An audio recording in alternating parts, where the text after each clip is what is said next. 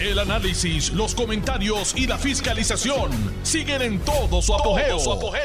Le estás dando play al podcast de Noti1630, Sin Ataduras, con la licenciada Zulma Rosario. Muy buenas tardes. Hoy es viernes. Ay, thank God it's Friday. Viernes 10 de junio del año 2022. Esta es su amiga Zulma R. Rosario Vega en Sin Ataduras por Noti1, la mejor estación de Puerto Rico.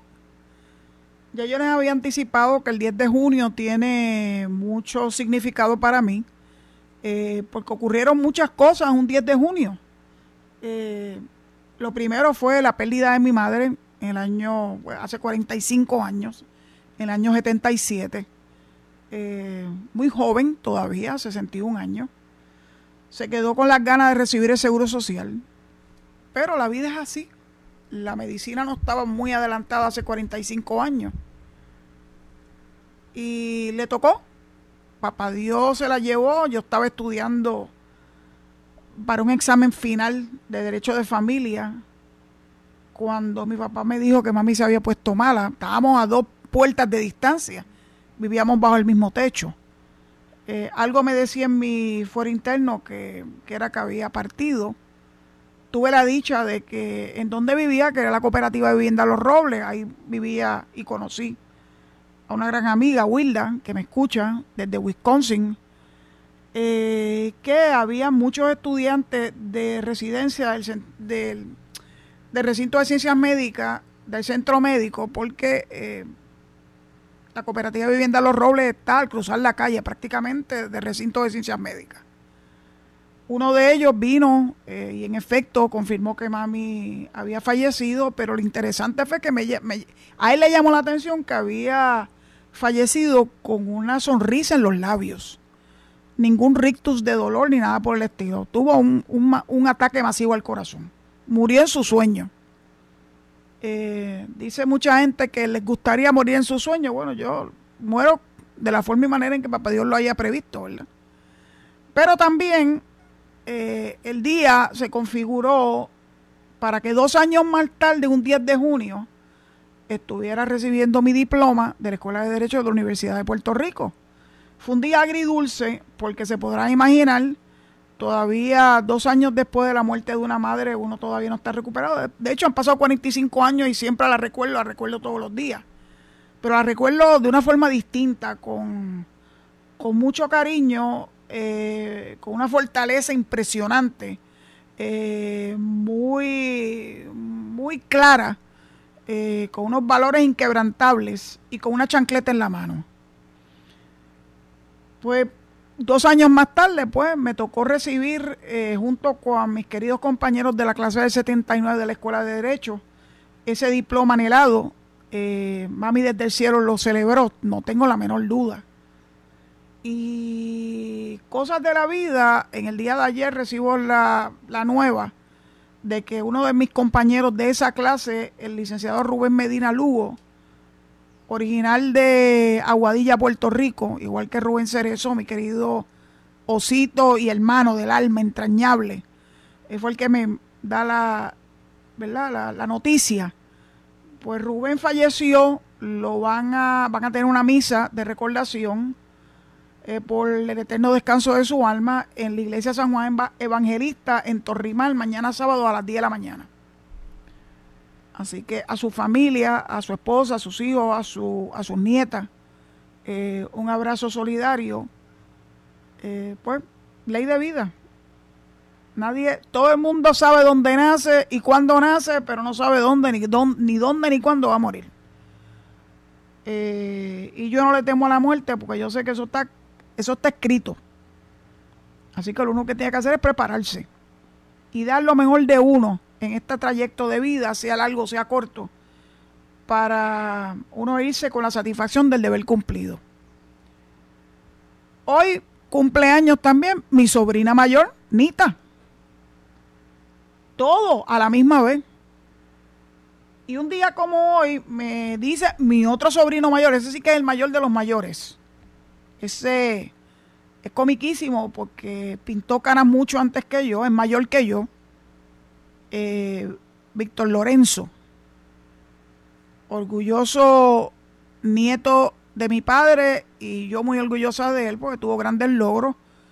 Fue director de la Oficina de Personal Federal por muchos años. Y su niña más pequeña, Bianca, acaba de recibir un reconocimiento como el estudiante en la residencia o como interna de la residencia de pediatría del recinto de ciencias médicas, estudiante ejemplar. Eh, un, premio extraordinario.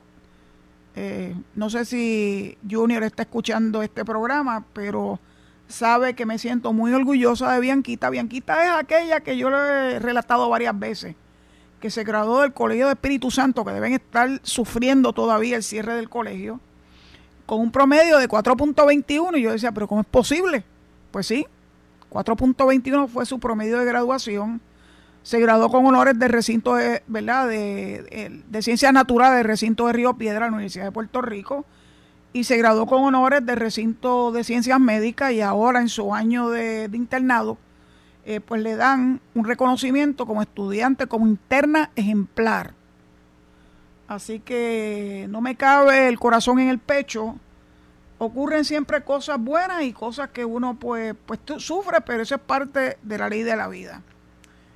Quiero también compartir con ustedes eh, la alegría que tengo por un sobrino que no es de sangre, pero es un sobrino por porque su tía es una de mis mejores amigas, que es del doctor, eh, pero doctor es, un PhD en ingeniería, eh, y que resulta que es mi vecino también allá arriba, a donde voy esta tarde con el favor de Dios en la montaña, Rafael Rodríguez Solís, eh, acaba de salir publicado en el periódico de hoy que el recinto universitario de Mayagüez está lanzando el Centro de Ciencias e Ingeniería Avanzadas de Radio, único en su categoría, para la investigación de nuevos conceptos de radioastronomía. ¡Wow! ciencias atmosféricas, monitoreo del espectro y técnica de mitigación de interferencia de radiofrecuencia. Todo esto a mí me suena como cosas bien complicadas, pero yo estoy segura que para Rafa eso es, lo resuelve con, la mano izquierda y con la derecha y con los ojos tapados. Esa iniciativa es parte de una alianza de, alianza de recinto universitario de Mayagüez, Colegio Siempre Colegio, la Universidad Central de Florida y el Observatorio de Arecibo el observatorio agresivo, aun cuando sufriera daños devastadores, está en el proceso de ser eh, recuperado. Y es importante esta iniciativa porque esta iniciativa los incluye a ellos, al, al observatorio agresivo. Reciben una subvención de 15 millones de dólares de National Science Foundation. Y con ellos se habrá de inaugurar un centro en la propia, en el propio recinto universitario de Mayagüez. Le permitirá eh, un rol activo a los alumnos en los recursos estratégicos y la construcción de instalaciones experimentales que están ubicadas en el Observatorio de Arecibo y en el recinto. Si ustedes nunca han visitado el Observatorio de Arecibo,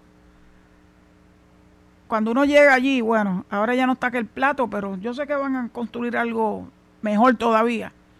Pero yo he ido varias veces al observatorio y recuerdo haber llevado en una semana de estas de lo que antes se conocía como la Semana de las Secretarias al grupo de, de empleados y empleadas de la Oficina de Ética a que disfrutáramos un día allí en el Observatorio de Arecibo.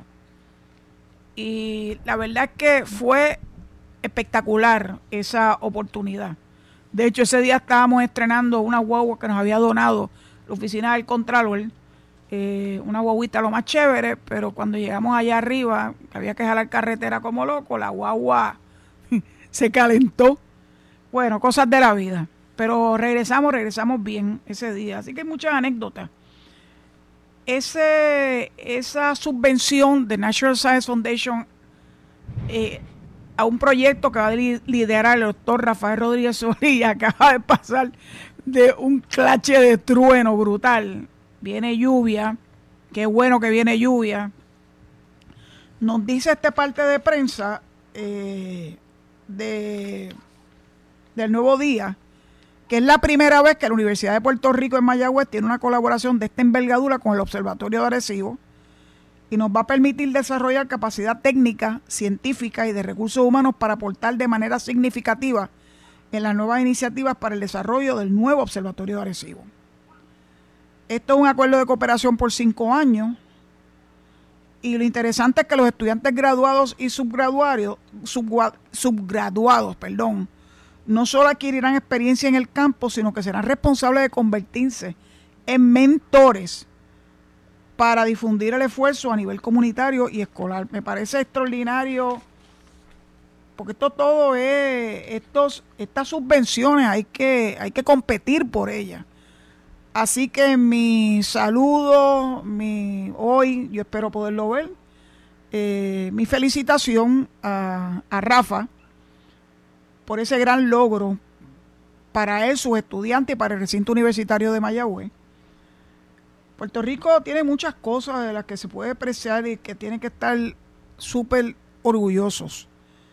Eh, así que comparto las buenas nuevas con ustedes, mis queridos oyentes. Quiero recordarle que este domingo de 6 a 8 es el el programa especial dedicado a los 100 años de Don Tommy Muñiz en Telemundo. Pero también este domingo, fíjense, cosas de la vida. Este domingo pasan cosas bien buenas en Puerto Rico. Va a haber un concierto tributo a Calmita Jiménez, la dama de la canción.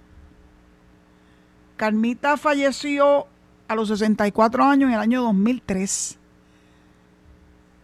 Y como Carmita y sé que Puerto Rico tiene grandes cantantes como Carmita ninguna. La forma y manera en que ella interpretaba las canciones eran únicas. Era una persona que le gustaba, eh, era una persona educada, que le gustaba estar bien vestida eh, y le gustaba y se enorgullecía de ser puertorriqueño. De hecho, mi canción favorita eh, que ella cantaba con una gran maestría, es Yo habito esta tierra a luz de Tony Croato. Como ella, ninguna, ni el mismo Tony. Yo sé que Tony se sentía orgulloso cuando Carmita interpretaba esa canción. Claro, todo el mundo la conoce por papeles y como toda mujer y otras canciones que fueron éxitos en su voz. Interesante porque una querida amiga y compañera de allá de la oficina y yo tuvimos ahí como una, una pequeña, eh, no sé, una diferencia pero amistosa de papeles, porque yo no sabía que el autor de papeles era Palito Ortega.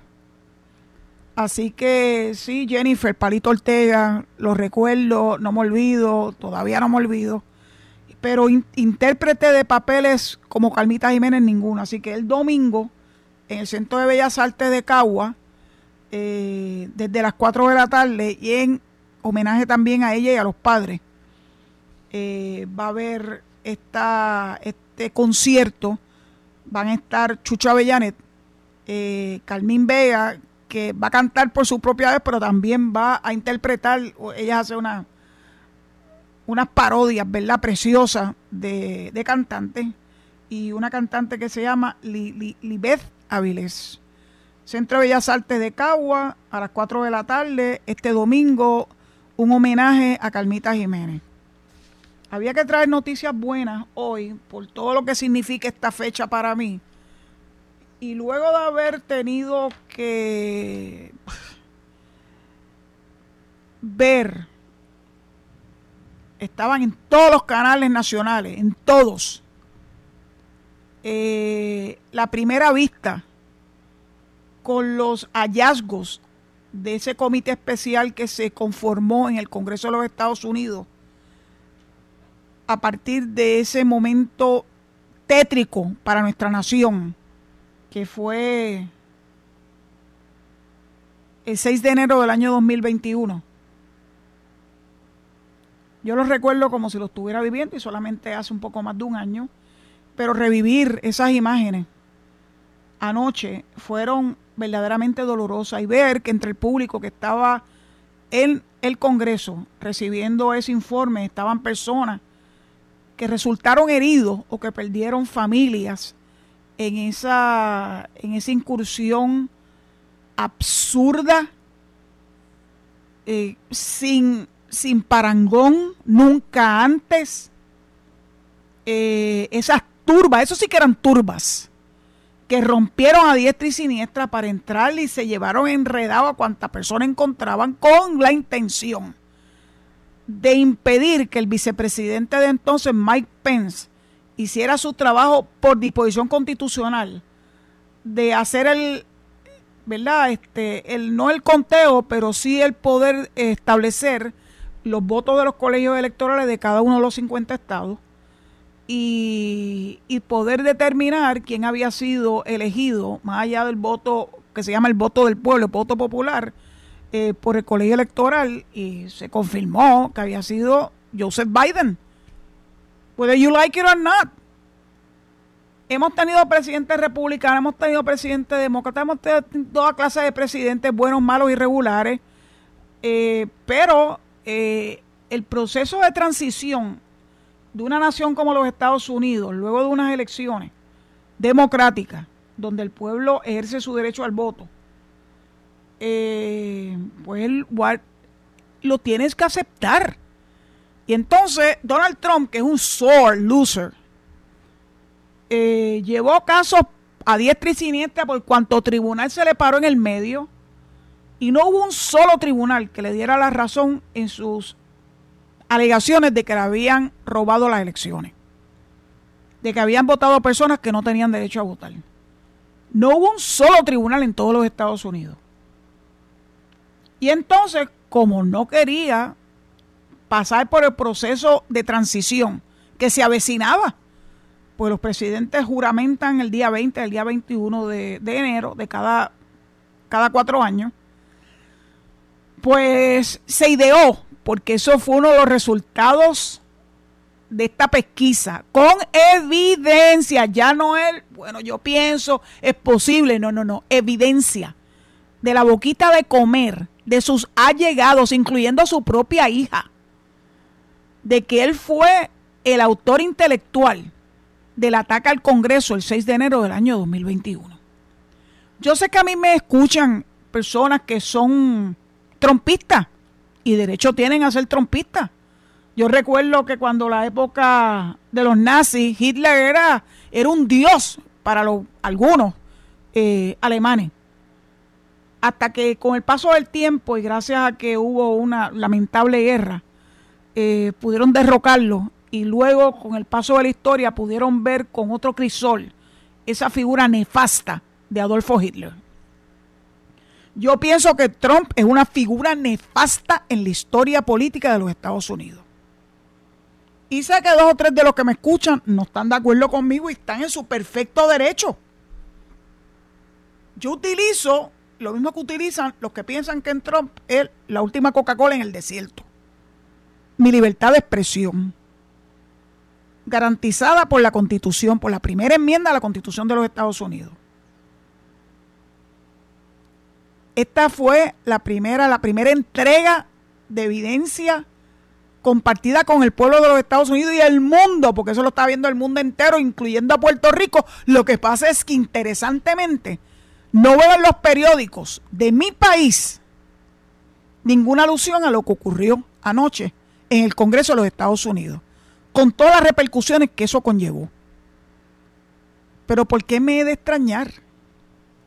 Si aquí es más importante hablar de la rafarándula, de Rafi Pina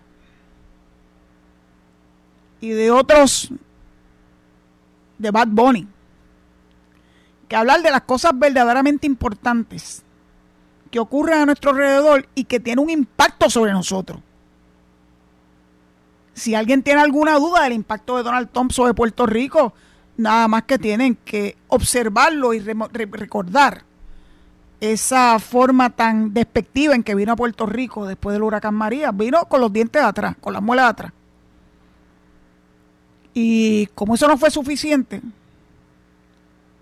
pues se dedicó a darle instrucciones a sus secretarios de departamento para que las ayudas que se habían obtenido a través del el esfuerzo congresional, particularmente en nuestra, comisionada residente Jennifer González, se aguantaran, le buscaran mil y una forma de atrasarlo y prácticamente de impedirlas y que no es hasta muy recientemente, en el último año, que se están liberando eh, las mismas para que Puerto Rico pueda adelantar en tantas cosas que a partir de María y de los terremotos y del COVID y todo lo demás, y de una, economía que se fue a pique en el año 2006, gracias a Aníbal.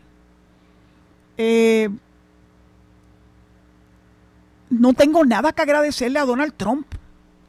Y se me hace tan difícil entender que hayan puertorriqueños que tengan esta imagen de veneración hacia la figura de Donald Trump, que yo no sé.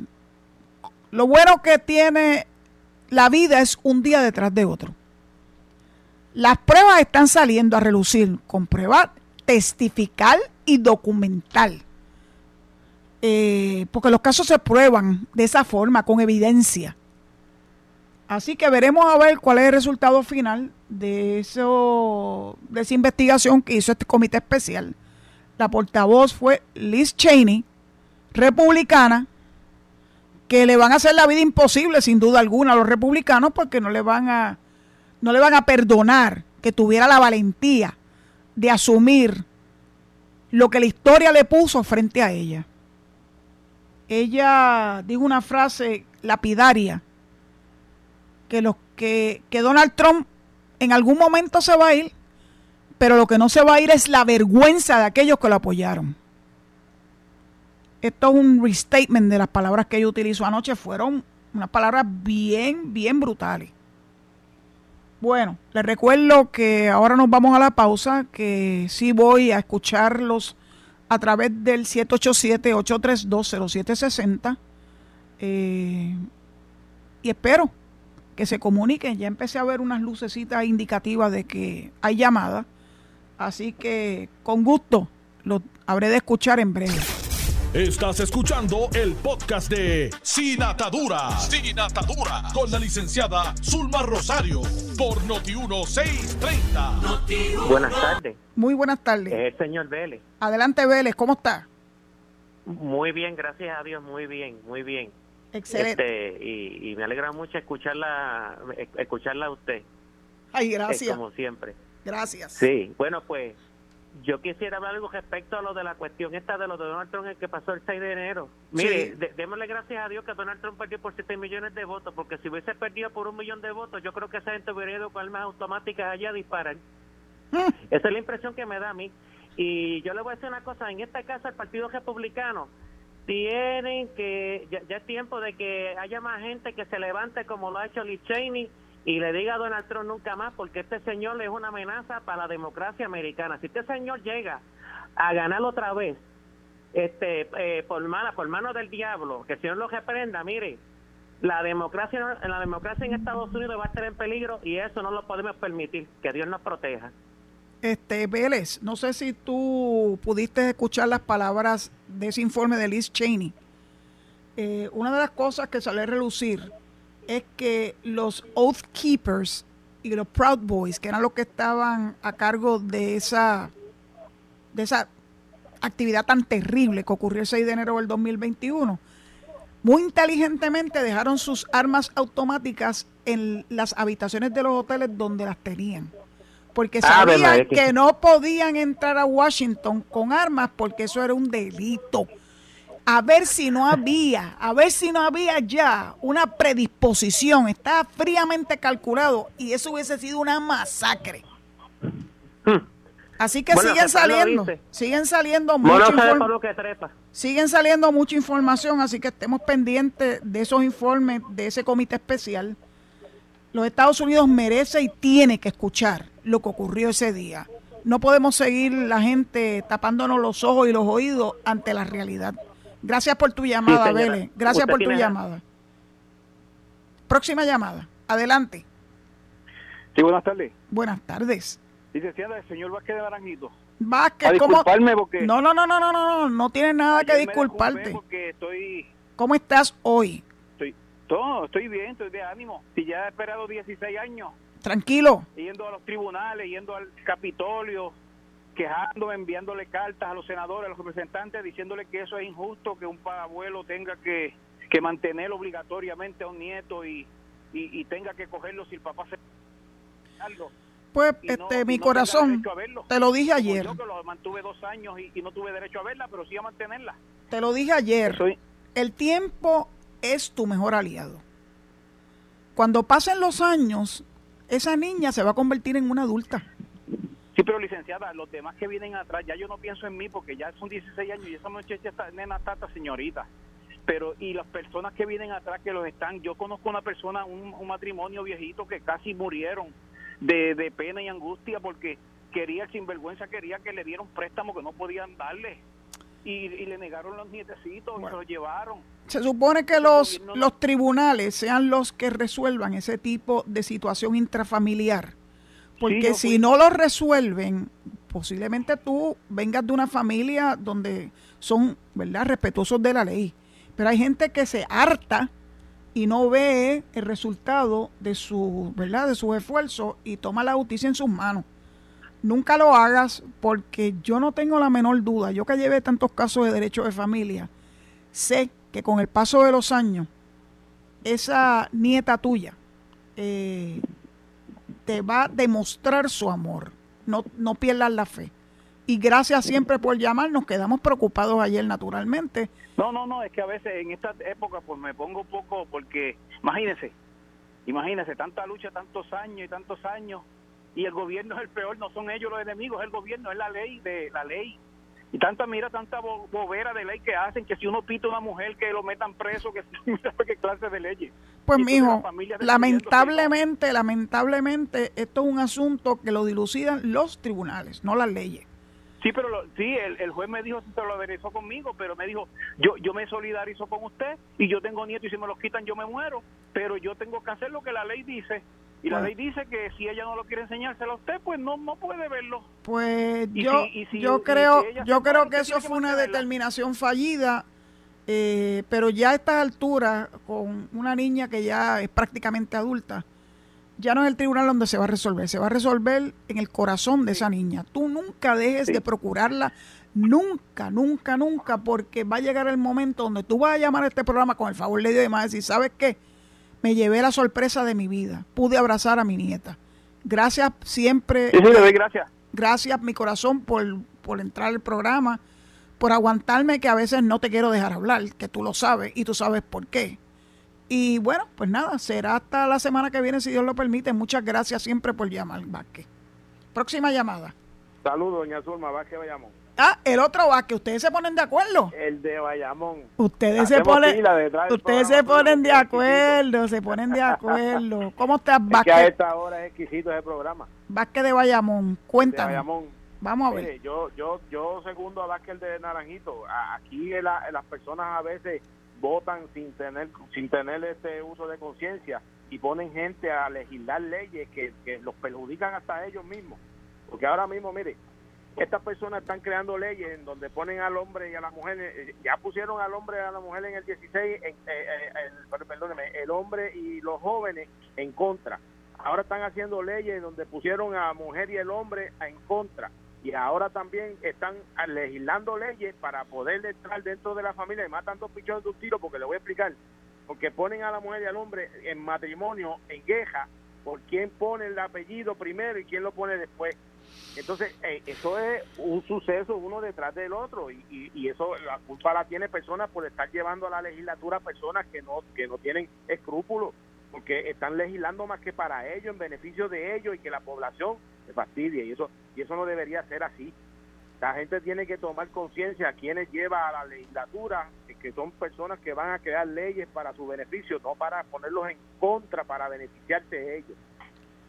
Y ay, quería, doña Zuna, si me lo permite, mandar un saludito al, al honorable este, senador este, Tomás Rivera Chá en su cumpleaños. Ah, hoy es cumpleaños, ¿verdad? Que, muchos años más. Muchas felicidades a Tommy. Gracias por tu llamada, Vázquez, gracias.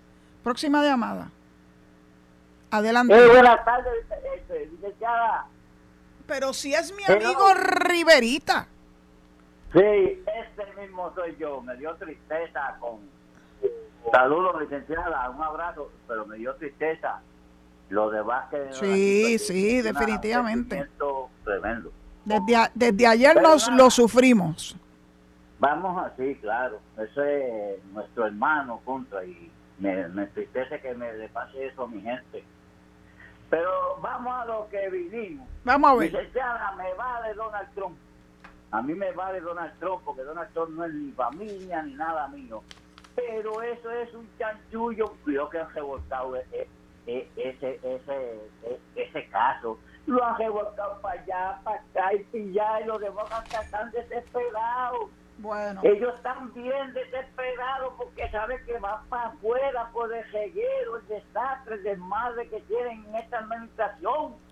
Ellos lo saben. Tal vez, tal vez tú tienes razón. Yo le hice un chanchullo a Donald Trump allá en Puerto Rico y con el chanchullo mismo se lo hizo el pueblo a él, que lo votaron como bolsa, por tramposo ponerse a hablar de nuestros muertos y de la gente obesa y burlarse de los puertorriqueños. Lo votaron como bolsa, porque el traidor se traiciona a sí mismo. Y gracias a Dios que los talibanes, que siempre me sigan, fueron los primeros que hablaron. Dos talibanes ahí hablaron. Dos talibanes terroristas PNP, porque el PNP tiene que desaparecer junto con el Partido Popular que tienen a Puerto Rico en tierra. El que defienda a todos los partidos no ama a Puerto Rico. Así que Dios la bendiga, licenciada, y acuérdese tomarse una pastillita para que se olvide de Trump. No, no, yo no me tengo que tomar ninguna pastillita. Yo busco justicia. Y gracias por tu llamada. La próxima llamada, Alejo. Buenas tardes, licenciada. Adelante. Ay, este Riverita me hace reír. Adelante, adelante. De Barceloneta. Sí, sí, adelante, Izarri. Eh, con esa barbaridad que hizo Donald Trump, tratar de dar un golpe de Estado, que eso es, eso es un delito bien grave, la de una democracia de Estados Unidos. Y todavía hay personas de la radio que prefieren hablar todo, el tiempo de, de, Joe Biden y que está ayudando a Ucrania y, etcétera, etcétera, etcétera. Y todas esas cosas. Pues, la noticia que yo di ayer, que yo escuché ayer de como un gobernador republicano había sido arrestado, yo no sé. Yo no le yo no le he visto. De, la, de la emisora que de haber sido porque yo no le he visto, por eso cuando tú me lo dijiste ayer yo me quedé bastante sorprendida. Sí, para... No, Gracias, Gracias a ti. Eh, próxima llamada. Adelante. Bueno, bueno. Hola. Buenas tardes, Zulma. Buenas tardes. Tu sobrino. Anda, lo lograste. ¿Cómo lo lograste, muchacho? Sí, porque tengo el número y, y 0760 y ese era el número de la casa de los viejos allí en la San Patricio. Anda, para carajo, no sabía ese vínculo. causalidades. Sí, sí, muy bien. Pero a nombre de nuestra familia, Rosario Arroyo, te agradecemos las palabras tan preciosas para con nuestra hija. Esa niña es motivo de gran orgullo para todos nosotros. Va de radio, va de radio Junior porque estoy, estoy teniendo feedback. Ok. Ok. Eh, es gran orgullo para nosotros, para la familia. Eh, es la más chiquita. y, y se está destacando de una forma espectacular y yo sé que para Puerto Rico eh, esa doctora Rosario Arroyo va a ser algo grande, grande, grande. Cosas de la vida, ya yo estaba leyendo y se me olvidó hablarlo, pero lo, haré la semana que viene, de cómo reconocen eh, a la doctora Judith Román, la doctora Román, que ha sido pionera en Puerto Rico, amiga grande de la familia, este, ya tiene los veintitantos años y sigue activa en la profesión. Ella es neuróloga. De neuróloga, sí, que esta semana hicieron un gran reportaje pues, muy merecido. Pues yo espero que según sigue pasando el tiempo, Bianquita siga recibiendo grandes reconocimientos por su gran calidad humana y naturalmente por ser una gran doctora. Ha trabajado duro para eso ¿Sabes que yo le dije, pero ¿y por qué no estudias geriatría? Así lo nos estamos poniendo viejos. Pero, nada. Me dio, una, gran respuesta y me dijo, papi, Es que en la, en la regresión ahí te cojo. ok.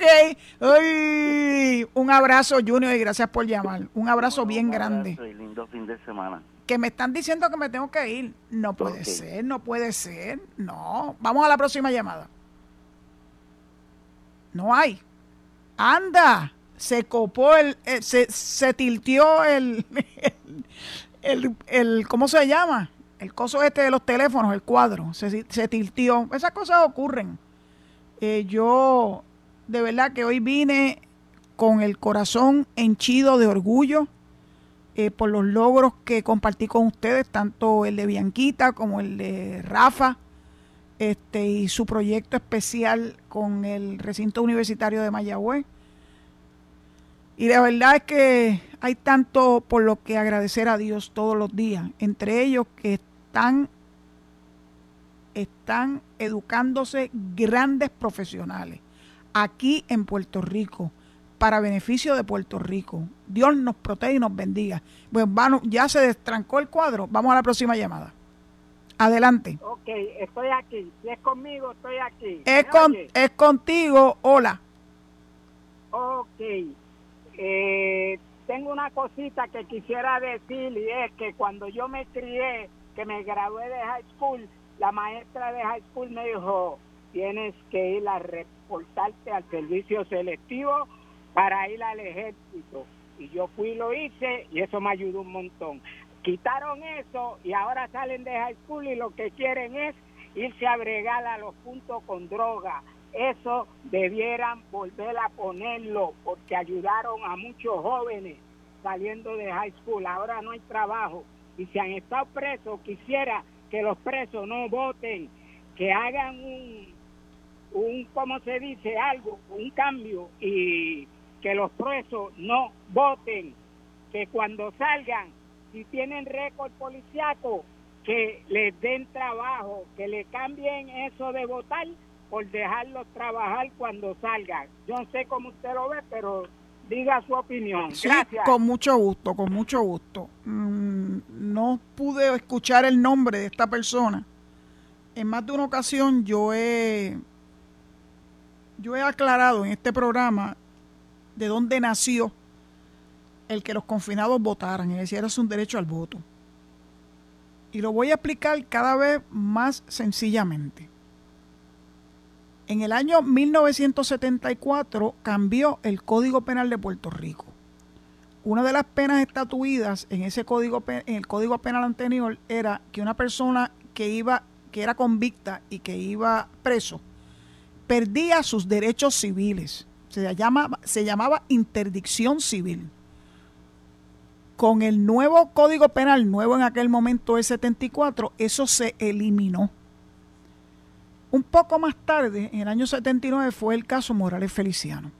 El caso en el Tribunal Federal, yo creo que es el que más ha tardado más de 40 años de un caso para asegurarse de que las condiciones de confinamiento fueran humanas. En esa época, pues se despertó eh, un gran sentir, número uno, de que se había logrado algo a través del nuevo Código Penal, que era de la época de Hernández Colón, by the way. Y número dos, que se tenían que mejorar las condiciones de confinamiento. En el año 1979, casi a la par con el caso Morales Feliciano, llegó una, una querella de parte del Comité de Amigos de Confinados que dirigía en aquella época doña Trina Rivera de Ríos, algunos de ustedes la recordarán, donde hacían la exigencia de que al haberse eliminado la interdicción civil, los confinados tenían derecho constitucional a votar. Eh, no todas las personas lo pueden entender. Eh, cuando llegó el reclamo de doña Trina, eso se mandó al entonces secretario de Justicia, don Miguel Jiménez Muñoz, y él y su equipo eh, emitieron una opinión donde le daban la razón a doña Trina. Cuando yo le tuve que decir eso a don Carlos, él no estaba nada de contento y nada de feliz. De hecho, muchas personas piensan que Carlos Romero, de su propia voluntad, fue el que, el que dio eh, la instrucción de que los confinados votaran. Nada más lejos de la verdad, don Carlos no estaba de acuerdo, pero don Carlos era un hombre respetuoso de la ley. En el año 1980 se dan unos cambios bien importantes en el sistema electoral de Puerto Rico y por primera vez eh, se va a votar colegio abierto. Ahí fue el primer año donde se estableció la tarjeta electoral y los confinados fueron de los primeros que estrenaron eso. Es importante que sepan que normalmente la clase confinada vota en contra del gobierno de turno, el que sea, porque entiende que no le han satisfecho eh, todos sus reclamos. Así que es un voto de protesta. Así que haber dicho que don Carlos le dio el derecho al voto a los confinados para beneficiarse era una gran mentira. Y siempre es importante eh, aclarar los puntos históricos y el saber el contexto, saber de dónde nace esto. Si en un futuro eso cambiase, le va a ser bien difícil, porque la constitución de Puerto Rico dice que los derechos se amplían, no se recortan. Y para que se recortaran tendrían que verdaderamente dar justificaciones muy profundas para poderlo, ¿verdad?, este, hacer esos cambios. Yo no lo visualizo, no lo vislumbro, no puedo decir que no puede ocurrir porque pueden pasar tantas cosas como eso que dijo uno de los radioescuchas hace unos minutos, de que hay un proyecto, no sé si ya se convirtió en ley, de que ahora los apellidos de los nacidos se puede invertir y poner el, el, apellido materno antes que el paterno. A mí me eso me es inmaterial, me es inmaterial. Lo importante es que esos niños tengan un apellido, porque todavía hay niños en Puerto Rico que solamente cargan un apellido, el de la madre, porque el padre no los ha querido reconocer. Así que yo creo que es una ampliación de, de los eh, derechos Nadie está obligado a ponerle el apellido de la madre primero, pero si tienen esa opción, bueno, pues so be it. Me dice Alejo que queda una llamada y debo recibirla, por favor, adelante. Adelante. Hola. Se durmió. Licenciada. Licenciada. Buenas tardes, licenciada. Aquí estoy yo. ¿Te oigo? Mire, la estoy llamando la razón de que el señor ese que señor ese que la llama usted allá de allá afuera. Ese Riverita. él le tira tornuda, tanto que le tira los señorita, le tira mucho, no se crea, estoy hablando. Está bien. Él le tira mucho al partido. Yo que yo le digo una cosa a usted. Yo soy estadista y siempre lo he sido. Y y después porque mi primer voto fue para José yo el padre del muchacho. Pero este señor cada vez que habla lo oigo yo hablando de, de, del partido de nosotros ¿ok? tranquila tranquila porque él, él vive en la estadidad. la gente se ve él vive en la estadidad él vive en la estadidad así que vive en la estadidad entonces nosotros que ajá y ¿Y por qué entonces habla tanto? Bueno, eso se llama libertad de expresión, mi querida amiga, libertad de expresión. bien allá, entonces, pues yo le digo que después, siempre yo soy estadista, licenciada, porque no sé, no sé de otro partido. Dicen que... hasta que el Señor me vea que yo pueda ver la estabilidad para este país. Con el favor de Dios la vamos a ver. Gracias por tu llamada. Creo que tengo que empezar a despedirme. Estoy en ese momento clave.